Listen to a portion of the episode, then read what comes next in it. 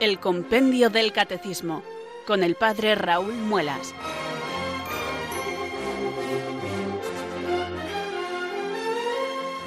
Muy buenas tardes, queridos oyentes de Radio María. Son las cuatro, las tres en Canarias. Bienvenidos a una nueva edición del Compendio del Catecismo. Me van a permitir, queridos amigos, que variando un poquito el plan que les había presentado la semana pasada, que este lunes, mañana martes y pasado miércoles repongamos los tres programas que nos quedan y que ya hemos estado escuchando la semana pasada. Recuerdan que la semana pasada no hemos estado avanzando en los contenidos, sino que hemos estado repasando lo que dijimos a propósito de la resurrección del Señor. Bueno, pues por culminar un poquito todo lo que hemos dicho a propósito de la resurrección y también de la ascensión del Señor a los cielos, que forma parte de la Pascua, y después de esa segunda venida del Señor al final de los tiempos, lo que llamamos la parusía, pues también durante estos tres días repongamos lo que dijimos y a partir del próximo jueves, si el Señor nos da salud, pues continuaremos, queridos amigos, donde lo dejamos antes de la Semana Santa.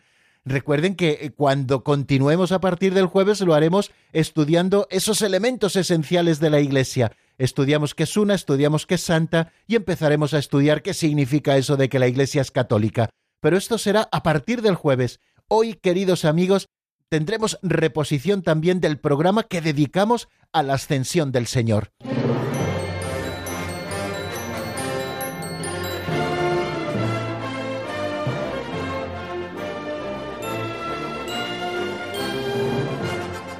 Ha dado la hora un día más, queridos amigos, y aquí estamos puntualísimos comenzando este programa en el que estudiamos un libro de texto que se titula así, Compendio del Catecismo de la Iglesia Católica.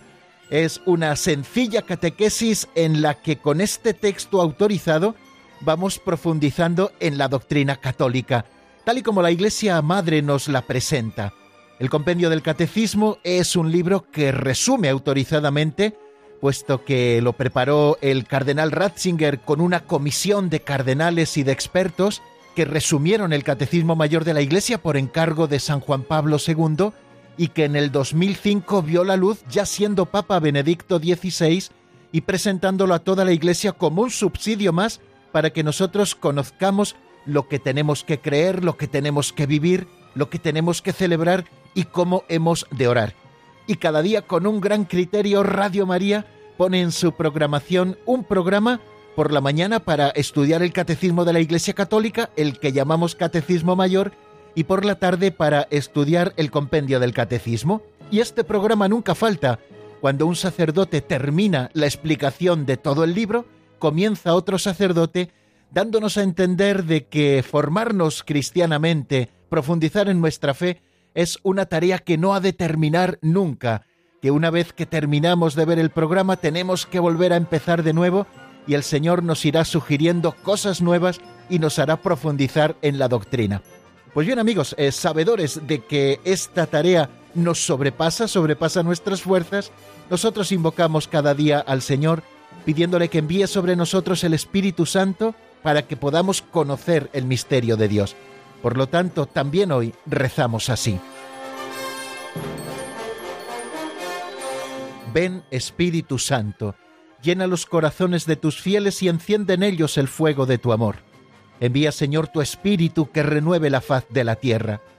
Oh Dios, que llenaste los corazones de tus fieles con la luz del Espíritu Santo, concédenos que guiados por el mismo Espíritu, sintamos con rectitud y gocemos siempre de tu consuelo por Jesucristo nuestro Señor. Amén.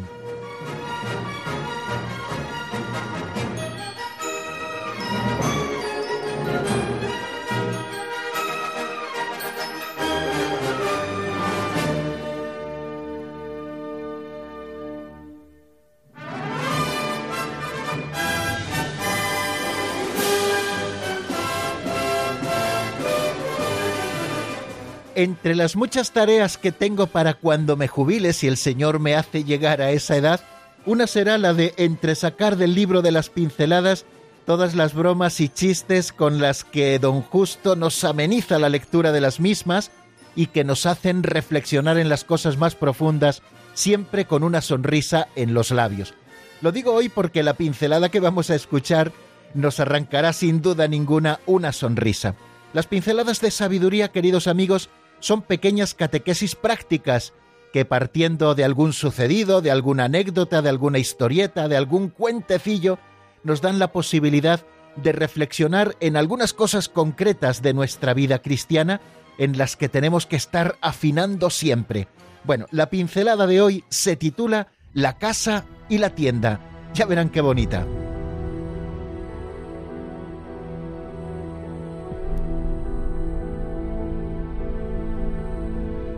La casa y la tienda. Matusalén, según una leyenda, vivía en una tienda del desierto. Era amigo de Dios y un día le preguntó Señor, dime cuántos años voy a vivir para saber si he de hacerme una casa sólida o me basta la tienda. Vivirás muchos años, le contestó el Señor. Señor, ya sé que es un secreto, pero dime cuántos, más o menos. Vivirás más que nadie en el mundo. Señor, por favor, si soy amigo tuyo, dímelo claramente. Vivirás 969 años. Génesis 5:27. Entonces, si voy a vivir tan poco tiempo, no vale la pena hacerse una casa.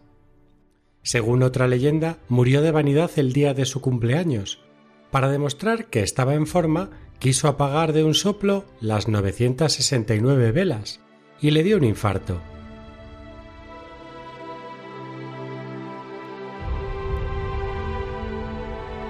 La carta a los Hebreos en el capítulo 13, versículo 14, nos dice lo siguiente, No tenemos aquí ciudad permanente, sino que aspiramos a la ciudad futura.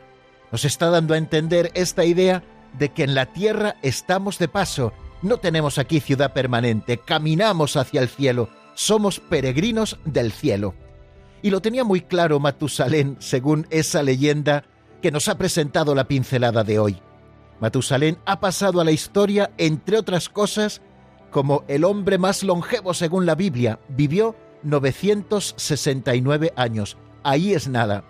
Lo hemos escuchado. Un día Matusalén, siendo todavía joven, le pidió a Dios que, aunque no fuera propio del hombre conocer el día de su muerte, le anunciase los años que iba a vivir, que le desvelase ese futuro. Matusalén era morador del desierto un beduino podíamos decir, y como buen nómada vivía en una tienda. Estaba valorando establecerse en una casa sólida con cimientos y se preguntaba si le merecía o no la pena hacer ese esfuerzo para los años que le quedaban. Esa era la razón por la que preguntaba a Dios los años que le quedaban de vida. Por fin Dios, después de mucho rogarle, se lo anunció. Vivirás 969 años. Ahí es nada, como les he dicho antes cualquiera de nosotros hubiéramos pensado que con esa cantidad ingente de años que le quedaban por delante, pudiéramos haber construido no solo una casa, sino un castillo solidísimo. Pero la reacción de Matusalén fue otra, como hemos escuchado. Entonces, si voy a vivir tan poco tiempo, no vale la pena hacerse una casa. Un poquito chulito sí que era, como ven.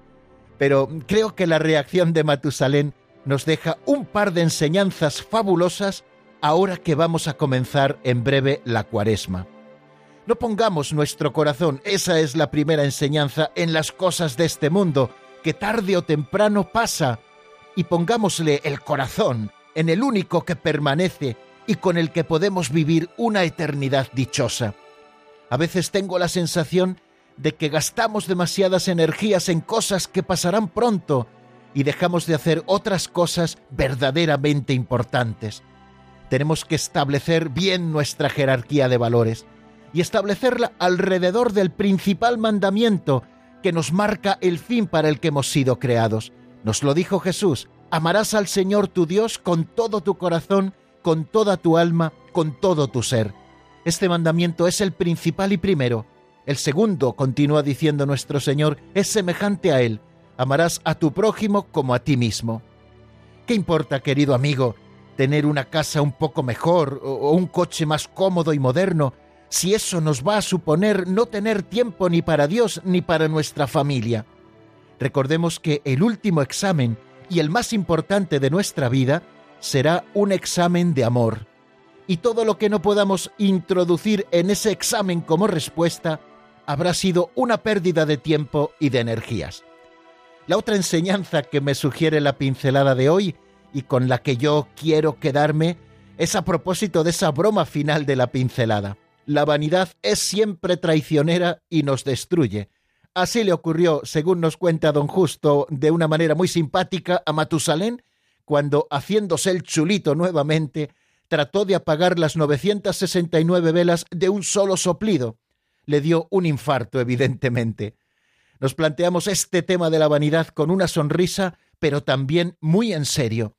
Nuestro Señor Jesús nos lo indica muchas veces en el Evangelio.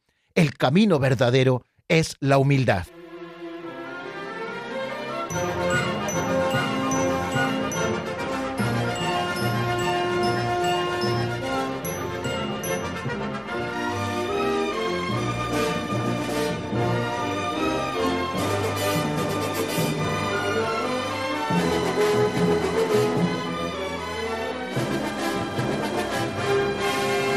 Bueno, queridos oyentes, y después de haber escuchado esta pincelada que nos invita en primer lugar a establecer bien nuestra jerarquía de valores en la vida, sabiendo que somos ciudadanos del cielo, que no tenemos aquí ciudad permanente, que estamos de paso, que somos peregrinos hacia otra patria definitiva.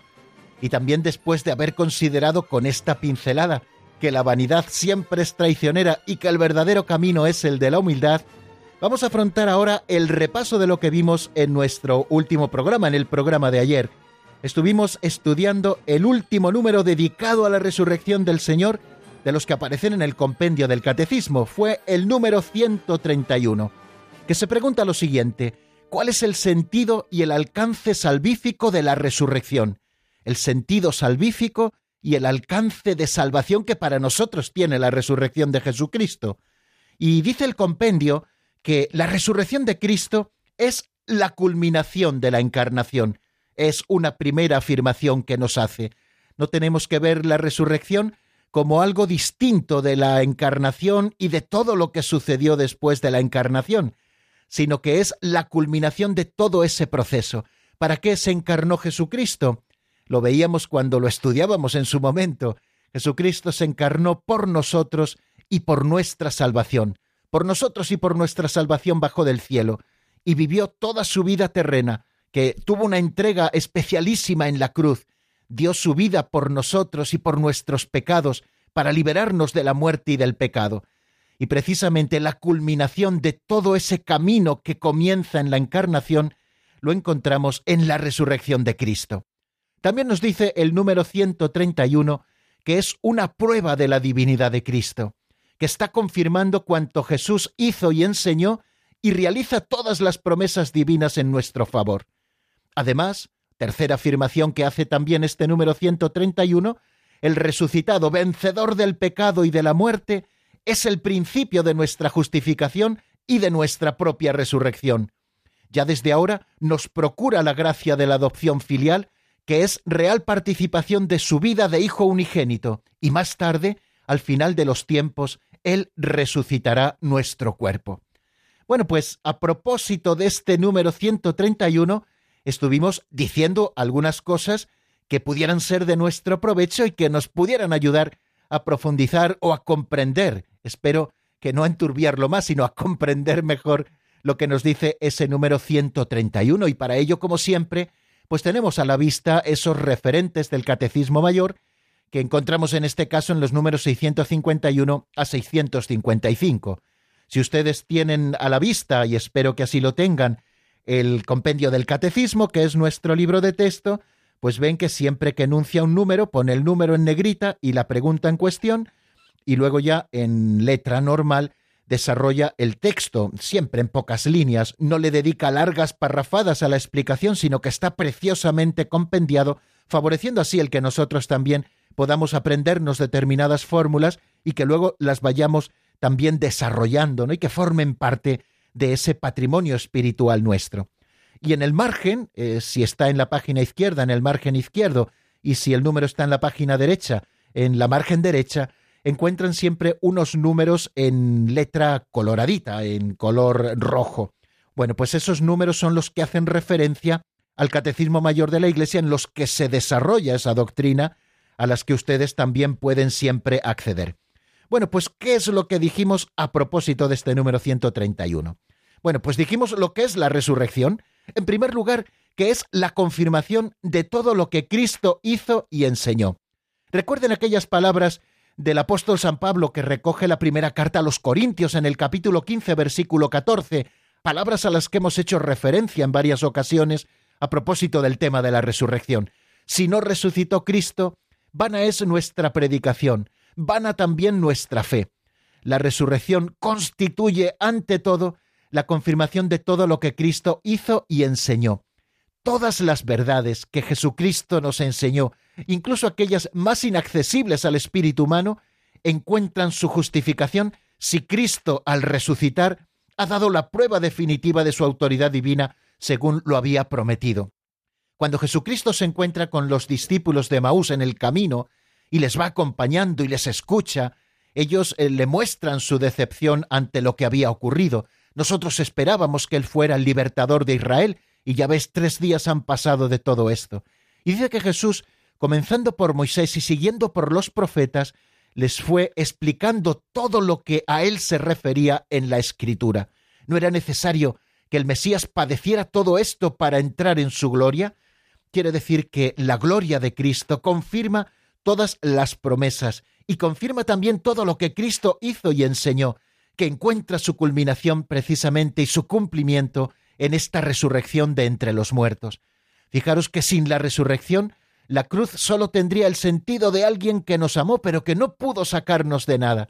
Sin embargo, con la resurrección, la cruz es el acto del amor más grande, pero que con la resurrección también nos ha supuesto el que nosotros estemos libres del pecado y de la muerte, y podamos cumplir nuestra vocación, la de ser hijos de Dios, la de vivir en comunión con Dios, ya por la gracia en esta vida, por la justificación que Cristo nos ha merecido, como vamos a ver, y cuando llegue el final de los tiempos, cuando nuestros cuerpos resuciten y se unan nuevamente a nuestras almas y seamos así totalmente felices, alma y cuerpo reunidos de nuevo en la gloria del Padre.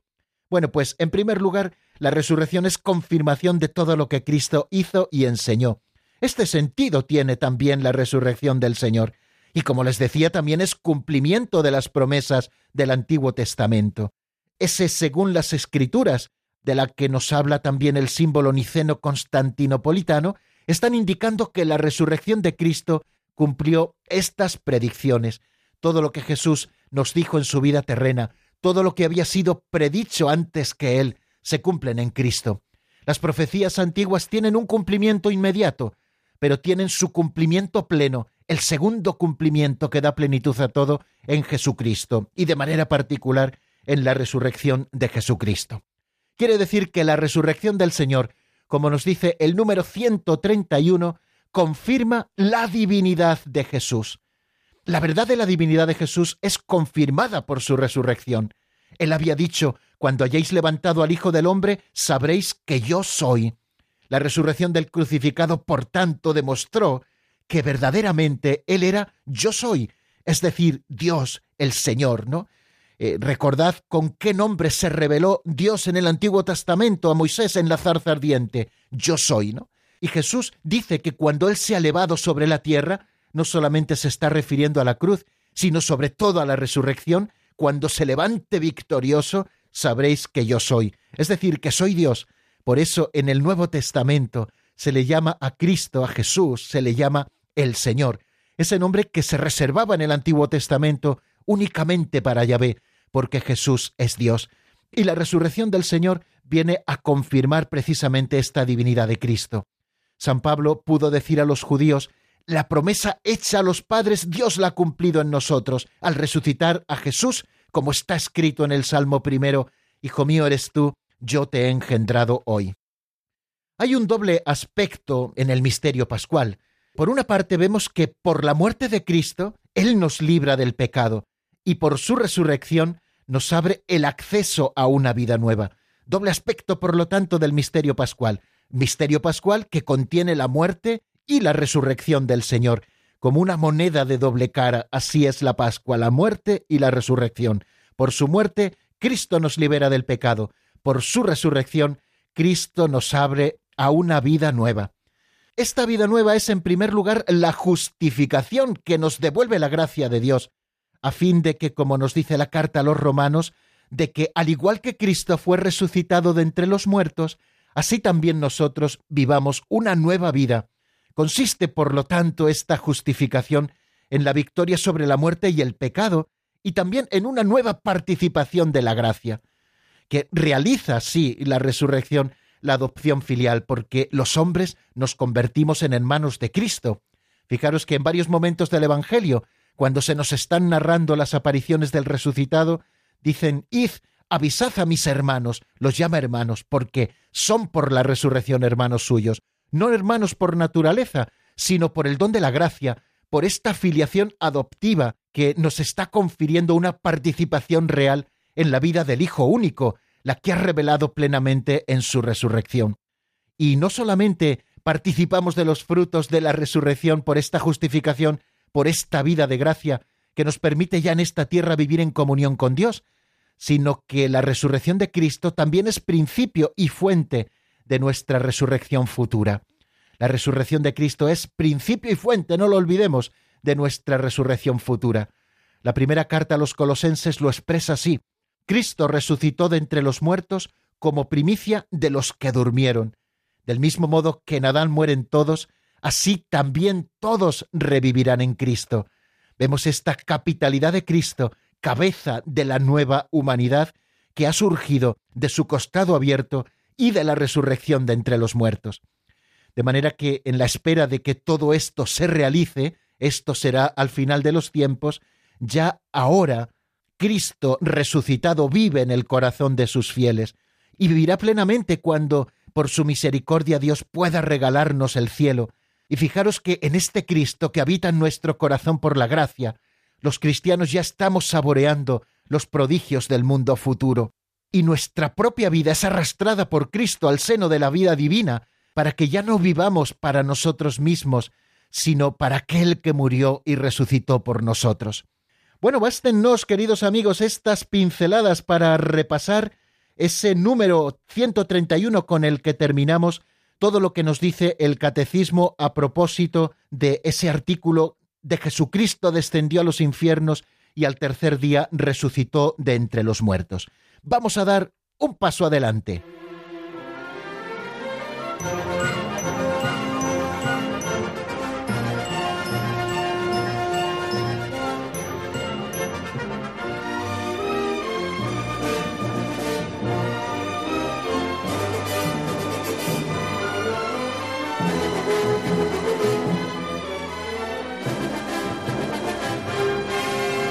Este paso adelante que vamos a dar ahora en la sintonía de Radio María en este programa que se titula Compendio del Catecismo.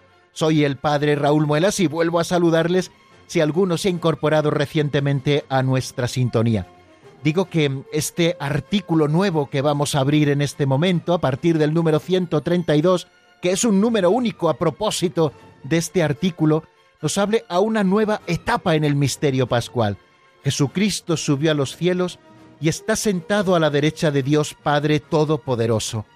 Por lo tanto, hemos visto que en el misterio pascual encontramos la pasión, crucifixión, muerte y sepultura de Cristo, encontramos también su descenso al lugar de los muertos y su resurrección, y encontramos también que Jesucristo a los cuarenta días de haber resucitado subió a los cielos y está sentado a la derecha de Dios Padre Todopoderoso.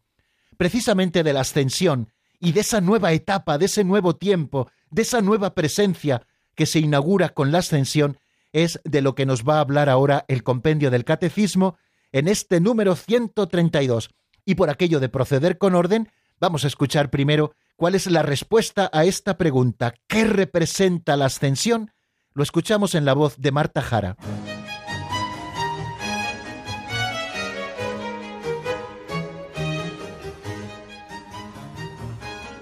Número 132.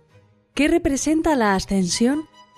Cuarenta días después de haberse mostrado a los apóstoles bajo los rasgos de una humanidad ordinaria que velaban su gloria de resucitado, Cristo subió a los cielos y se sentó a la derecha del Padre.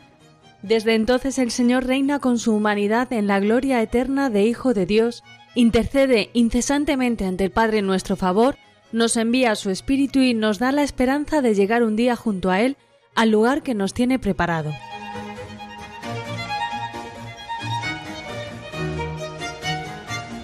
Bien, pues nos lo dice nuevamente el compendio del catecismo de una manera muy sintética, pero mostrándonos una doctrina preciosa que nosotros de una manera muy sencilla vamos a tratar de acariciar y llenarnos de ella esta tarde. ¿Qué representa la ascensión? Lo acabamos de escuchar. Cuarenta días después de haberse mostrado a los apóstoles bajo los rasgos de una humanidad ordinaria que velaban su gloria de resucitado, Cristo subió a los cielos y se sentó a la derecha del Padre. Esa es la primera afirmación de este número 132. Nos dice que Jesucristo durante 40 días, después de haber resucitado de entre los muertos el primer día de la semana, durante 40 días se estuvo mostrando a sus apóstoles. Es verdad que se mostró con su cuerpo glorioso y resucitado, pero bajo los rasgos de una humanidad ordinaria que de alguna manera estaban velando toda esa gloria del resucitado. Bueno, pues después de esos cuarenta días en que Cristo está apareciéndose a sus apóstoles para fortalecerles en la fe y hacerles testigos del resucitado, se les presenta con los rasgos de una humanidad ordinaria que velaban esa plenitud de gloria del resucitado, aunque ya con esas propiedades del, cuerpo glorioso de Jesucristo que hemos estado estudiando después de esos cuarenta días, nos dice el compendio Cristo subió a los cielos y se sentó a la derecha del Padre.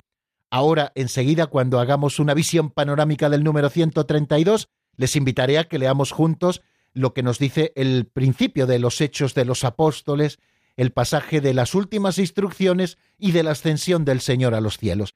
Esa última aparición de Cristo que sirve como de bisagra para esas dos manifestaciones, la manifestación de los cuarenta días de resucitado y esa nueva presencia de Cristo que asciende a los cielos. Hay una segunda afirmación que encontramos también en el número 132. Desde que Jesucristo subió a los cielos y se sentó a la derecha del Padre, desde entonces el Señor reina con su humanidad en la gloria eterna de Hijo de Dios. Qué importante es esto. Cristo es Rey y reina junto al Padre y al Espíritu Santo en el cielo, sentado a la derecha del Padre, es decir, participando de su gloria, pues Jesucristo está a la derecha del Padre no como estaba antes de su encarnación, que estaba solamente la segunda persona de la Santísima Trinidad que no se había encarnado, sino que a partir de ese momento de la ascensión, también alguien como nosotros, con una humanidad completa como la nuestra, ya resucitada y gloriosa, ha entrado en esa gloria eterna de Hijo de Dios y desde allí reina sobre toda la humanidad, porque se le ha dado todo poder y su nombre ha sido ensalzado por encima de todo nombre. Bueno, esa es una segunda afirmación, que desde entonces, desde la ascensión, el Señor reina con su humanidad en la gloria eterna de Dios Padre. Tercera afirmación que nos hace, sentado a la derecha del Padre, intercede incesantemente ante el Padre en favor nuestro. ¿Qué es lo que hace Cristo durante toda la eternidad sentado a la derecha del Padre? Pues Cristo está intercediendo por nosotros. Fijaros que tenemos el mejor de los abogados, que siempre saca la cara por nosotros. ¿Cómo no va a tener Dios misericordia de nosotros si su Hijo Jesucristo, que está a su derecha, que es Dios verdadero con él, pero que también es hombre verdadero como nosotros, está siempre intercediendo por la humanidad y por cada uno de sus miembros? Qué palabras tan confortadoras y qué alegría que Jesucristo haya ascendido al cielo. Muchas veces cuando celebramos la ascensión, nosotros tenemos como la penilla de, bueno, si el Señor no hubiera ascendido al cielo, bueno, si el Señor no hubiera ascendido al cielo, no hubiera introducido su humanidad gloriosa en la gloria del Padre, no tendríamos un intercesor y abogado que estuviera siempre intercediendo por nosotros. Otra cuarta afirmación. Después de su ascensión sentado a la derecha del Padre e intercediendo por nosotros, nos dice el compendio del Catecismo, nos envía su Espíritu. Esa es otra tarea que Cristo tiene y además nos lo dice en el Evangelio. Os conviene que yo me vaya, porque si yo no me voy, si yo no regreso al Padre, no os podría enviar el Espíritu Santo, y Él será quien nos lo enseñe todo. O sea que después de su ascensión, con esa nueva presencia de Cristo, que está sentado a la derecha del Padre y que ha introducido la humanidad en la gloria de Dios, nos envía su Espíritu. Y por último, eh, como quinta afirmación que yo encuentro en esas divisiones que me hago de los números que nos toca estudiar, decimos que Cristo nos da la esperanza de llegar un día junto a Él, al lugar que nos tiene preparado. Dice el Señor también a los apóstoles, me voy a prepararos sitio. En la casa de mi Padre hay muchas estancias, hay muchas moradas. Si no fuera así, no os lo diría. Estoy citando de memoria y parafraseando las palabras del Evangelio. Bueno, yo me voy a prepararos sitio. Quiere decir que allá donde se ha encaminado Cristo, a esa gloria de su humanidad, esa humanidad que participa ya para siempre de la gloria de Dios, bueno, pues allá donde Él ha ido, también un día nosotros nos encaminaremos. Se encaminó primero la Santísima Virgen María, que ya está en el cielo en cuerpo y alma, como lo está Cristo, y un día también al final de los tiempos nosotros también nos encaminaremos, no solamente nuestra alma, que eso será el final de nuestra vida, como le explicábamos ayer a una de nuestras oyentes, sino que esto será también de una manera plena cuando resuciten los cuerpos, vuelvan a unirse con sus almas y gocemos allí en cuerpo y alma ya plenamente de Dios. Bueno, como les decía, vamos a acercarnos al misterio de la ascensión, nos vamos a dedicar únicamente eh, a este número en este día, así que eh, creo que es bueno que nosotros leamos ese texto en el que Jesús da las últimas instrucciones a los apóstoles y asciende a la vista de todos ellos cubierto por una nube al cielo. Bien, eh, leemos en el capítulo 1 de los Hechos de los Apóstoles a partir del versículo 3. Dice así.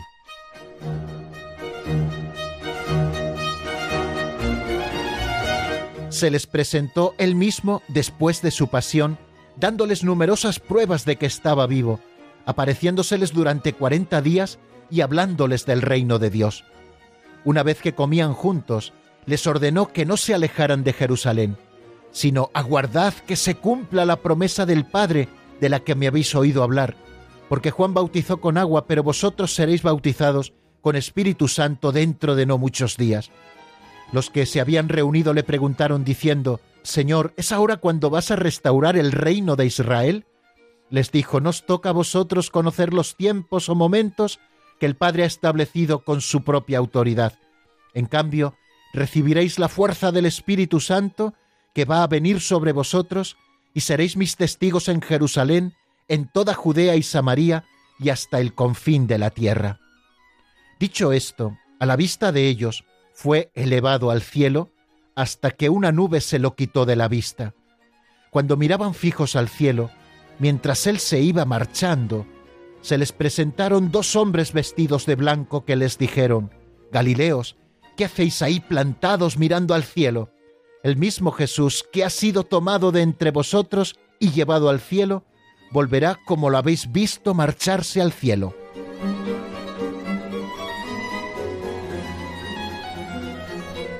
Este es, queridos amigos, el texto al que nosotros hacemos referencia que nos relata el misterio de la ascensión del Señor.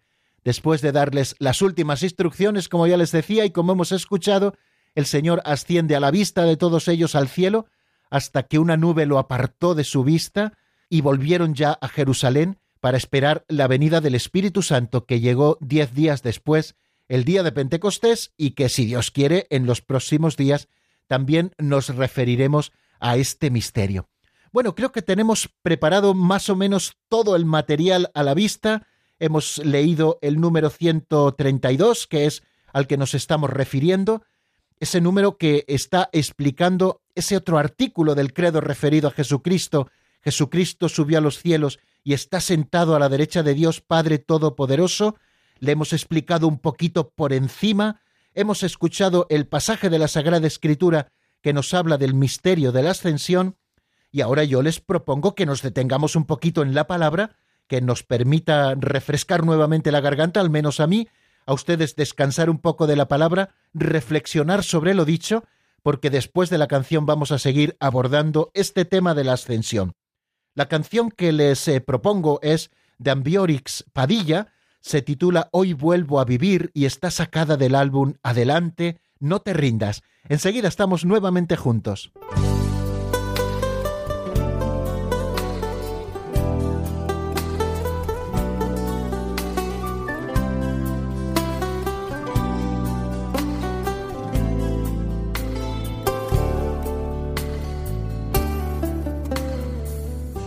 Mi vida se viste de ilusiones mi cielo se pinta de colores, mis pasos cansados hoy vuelven a andar. Mi barca que se llenó de penas y estaba encallada y en la arena, hoy ha decidido volver hacia el mar. Hoy es un buen día para comenzar. Hoy vuelvo a vivir.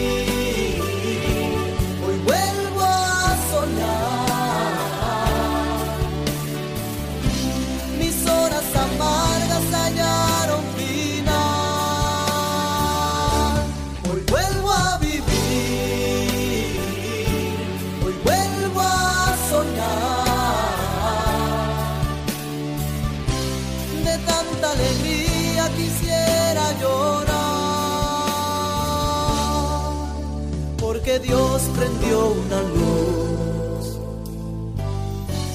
en mi oscuridad.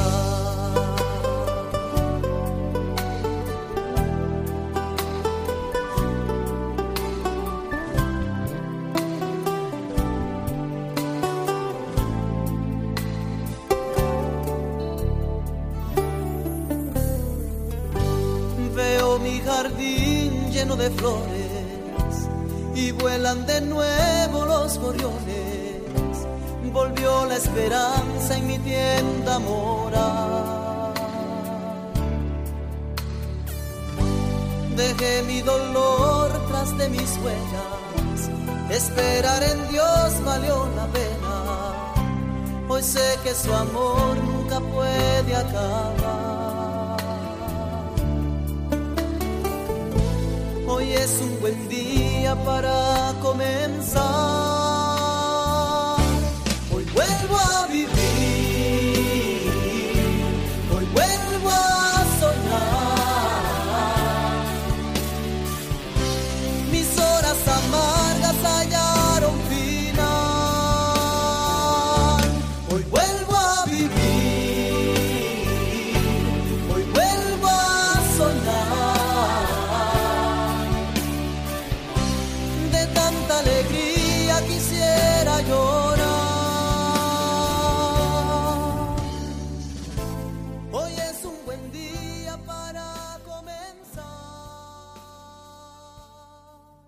Están escuchando el Compendio del Catecismo con el Padre Raúl Muelas.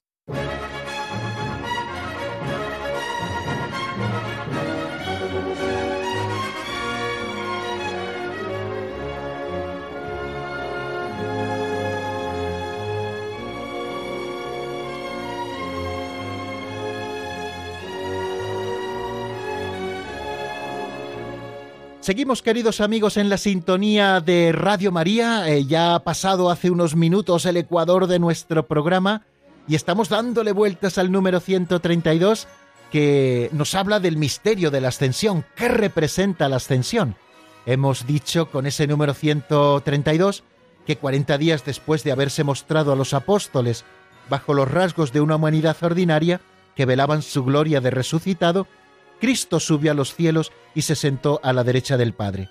Desde entonces el Señor reina con su humanidad en la gloria eterna de Hijo de Dios. Intercede incesantemente ante el Padre en favor nuestro, nos envía su Espíritu y nos da la esperanza de llegar un día junto a Él al lugar que nos tiene preparado. Bueno, Jesucristo asciende al cielo, pero recordad también esas palabras que nos dijo, no os dejaré solos, yo estaré con vosotros todos los días hasta el fin del mundo. No quiere decir la ascensión que el Señor se aleje de nosotros, sino que inaugura una nueva presencia, una presencia mucho más eficaz que la presencia que tuvo durante los 33 años de su vida pública y mucho más eficaz también que esos 40 días en los que se estuvo apareciendo ya resucitado a sus apóstoles. Bueno, en primer lugar, decimos que el cuerpo de Cristo fue glorificado desde el instante de su resurrección.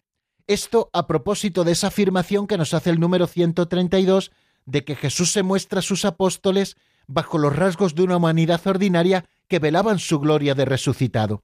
La gloria el Señor eh, la adquiere desde el instante mismo de su resurrección, pero en esos cuarenta días su gloria aparece un poco velada bajo los rasgos de una humanidad ordinaria y nosotros, si recurrimos a los textos que nos hablan de las apariciones de Jesucristo, en esos cuarenta días vemos que Jesucristo se deja tocar por ellos, vemos que Jesucristo comparte con ellos la comida, quiere decir que se sigue manifestando bajo los rasgos de una humanidad ordinaria, como nos dice el catecismo.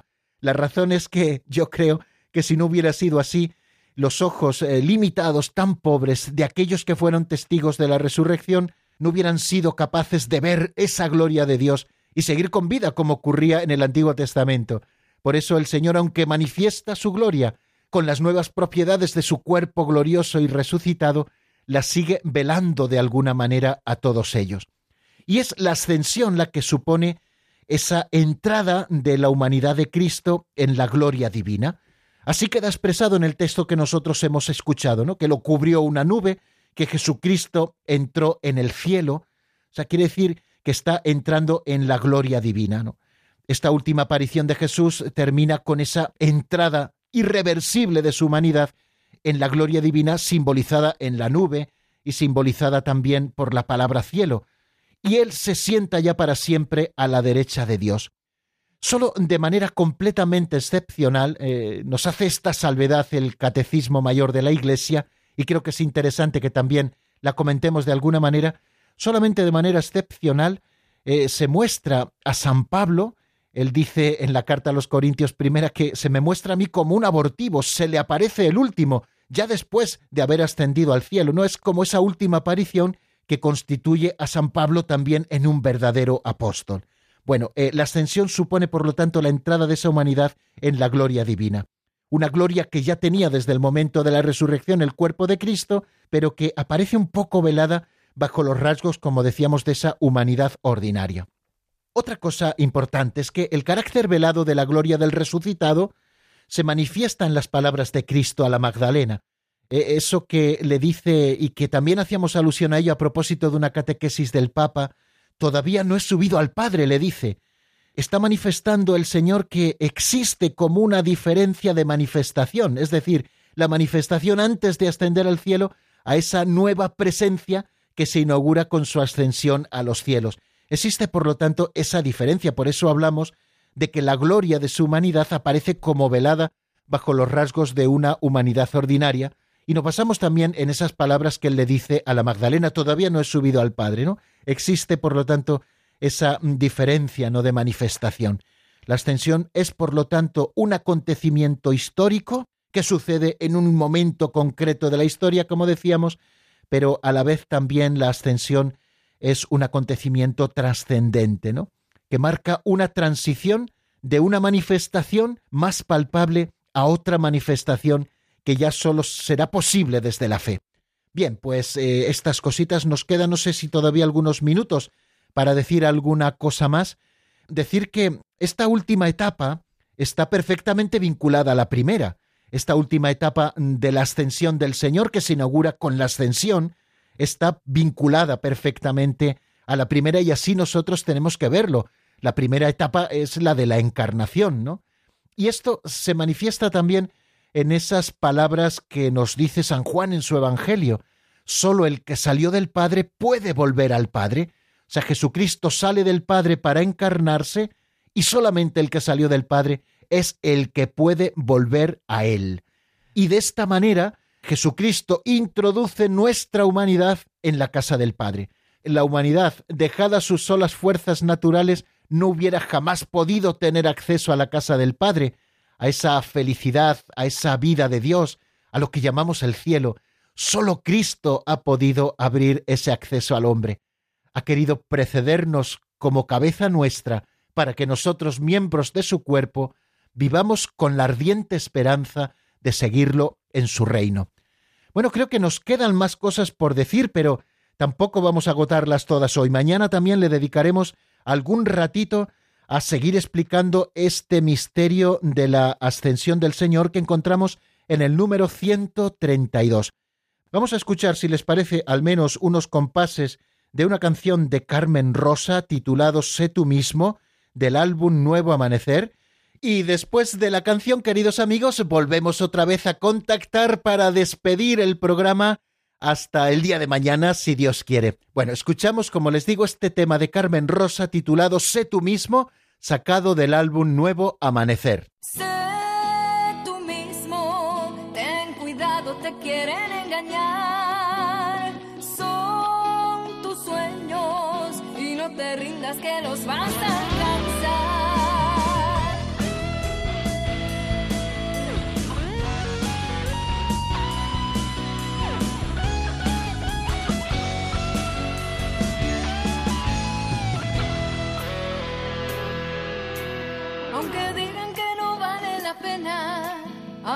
piensen que fracasarás,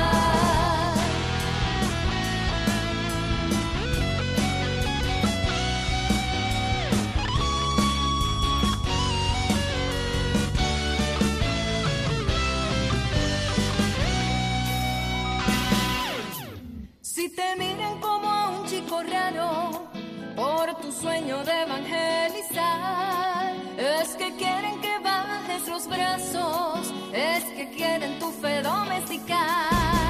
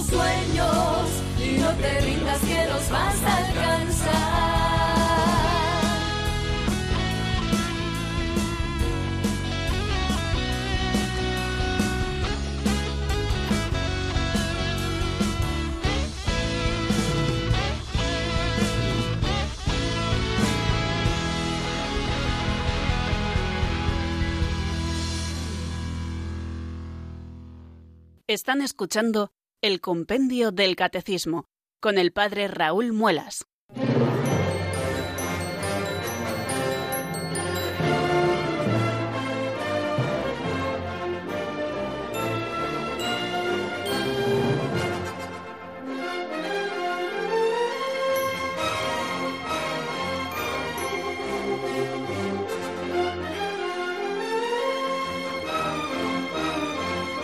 Bien amigos, seguimos en la sintonía de Radio María y después de escuchar este tema de Carmen Rosa, Sé tú mismo, del álbum Nuevo Amanecer, como ya les indicaba antes de escucharlo, eh, decirles que estamos comenzando esta segunda semana de Pascua con estos temas pascuales en el compendio del Catecismo.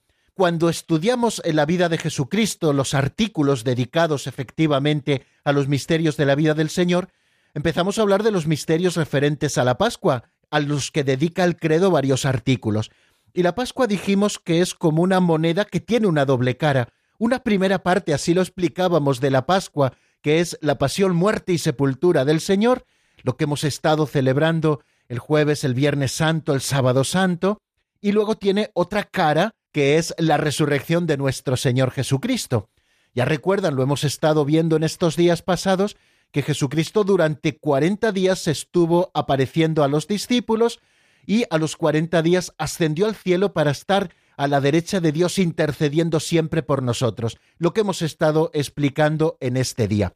Bueno, pues todo esto forma parte del misterio de la Pascua, una Pascua que litúrgicamente termina, como bien saben, con la solemnidad de Pentecostés, la efusión del Espíritu Santo sobre la iglesia naciente, que estaba reunida en aquel cenáculo en comunión con María, pues reciben el Espíritu Santo y comienzan a llevar a cabo esa misión que el mismo Cristo les encomendó antes de ascender al cielo. Bueno, es el Espíritu Santo el que posibilita que la Iglesia crezca, porque Él es el que la da incremento. Bueno, pues nosotros seguimos dándole vueltas en estos días de la Pascua, primeros días de la Pascua. Ya hemos celebrado toda la octava, comenzamos la segunda semana. Bueno, pues hoy hemos estado estudiando el misterio de la ascensión. Como ya les decía, mañana seguiremos un poquito también con el misterio de la ascensión y también dedicaremos martes y miércoles a repasar lo que ya dijimos, porque en realidad son reposiciones de los programas que ya estuvimos viendo, bueno, pues lo dedicaremos, como les digo, a estudiar esa última venida del Señor, cuando se realice en nosotros eso que Cristo ya vive por su resurrección, es decir, cuando resuciten los muertos y también nuestros cuerpos se levanten gloriosos a imagen del cuerpo glorioso de Jesucristo después de la resurrección. Bueno amigos, pues así dejamos eh, nuestro programa de hoy. Les recuerdo que mañana a las cuatro en punto aquí estaremos, las cuatro en la península, las tres en Canarias, y escucharemos esto que ya les vengo anunciando. La bendición de Dios Todopoderoso, Padre, Hijo y Espíritu Santo, descienda sobre vosotros y permanezca para siempre. Amén. Hasta mañana si Dios quiere, amigos.